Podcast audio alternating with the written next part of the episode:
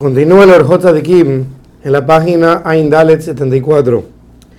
La tercera cosa que la persona tiene que confiar en Hashem. Dice el Orjota de Kim es con respecto a nuestros familiares.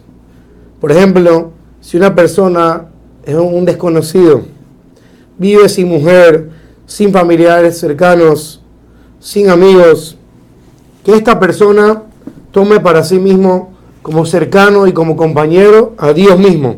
Como dice el Pasuk Shira Shirim, Zedodi. Este es mi querido, este es mi amigo. Y la persona que no tiene ningún tipo de familiares o amistades debe pensar, toda persona que ahorita tiene cercanos o familiares, después de un corto tiempo, haciendo referencia al momento que la persona se va de este mundo, la persona vuelve a estar solo, sin familia, nadie acompaña a la persona a la tumba y no le va a beneficiar en lo absoluto ni un cercano, ni un hijo, ni un compañero, nadie va a poder ayudarlo en ese momento. Así que parte de la confianza que, o tranquilidad que tiene que tener una persona al no tener familiares es justamente que los familiares están solamente por un tiempo limitado. Y tiene que pensar que ahora que no tiene ningún familiar cercano, entonces automáticamente no tiene todas las preocupaciones que uno tiene que cargar cuando tiene que estar ocupándose de sus cercanos y que lo piense para bien. Porque si, por ejemplo, tiene que mantenerlos, tiene que trabajar mucho más, conseguir más parnasá, mucha más comida, mucha más ropa, muchas más distracciones mundanas en este mundo, tiene que hacer mucho más esfuerzo para poder atenderlos.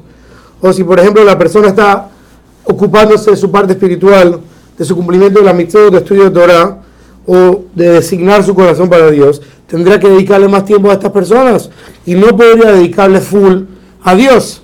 Por lo tanto, algo bueno para esta persona que tiene este tiempo disponible para su servicio a Hashem.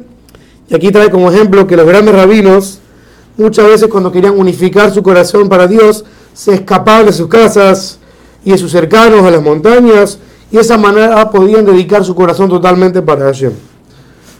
Obviamente, dice los Kim, que si esta persona que confía en Dios tiene esposa, tiene hijos, tiene familiares cercanos, obviamente que tiene que confiar en Hashem, que le dará la fuerza para darle a cada uno de ellos lo que les tiene que dar y hacer la voluntad de cada uno de ellos. Y que la persona confíe que cuando está con ellos lo va a poder encaminar en el camino correcto, en el camino de la Torah y en el servicio de Hashem.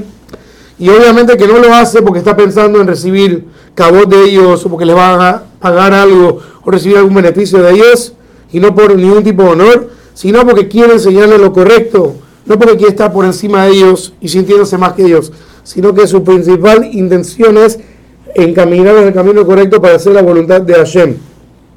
Y que uno piense que es considerado uno de los mensajeros de Hashem. Y que no se crea la gran cosa, ah, mira, yo, yo le enseño a la gente, yo encamino a las personas, y que no se enorgullezca. Y si en algún momento esta persona necesita estos cercanos, y Baruch Hashem le dan lo que necesita, que piense que ellos son los mensajeros de Hashem y no confiar en ellos. Y si les pidió a sus cercanos y no le dieron nada, que no se ponga bravo con ellos ni se moleste con ellos, sino que la persona tiene que seguir pensando que Hashem tiene muchos mensajeros.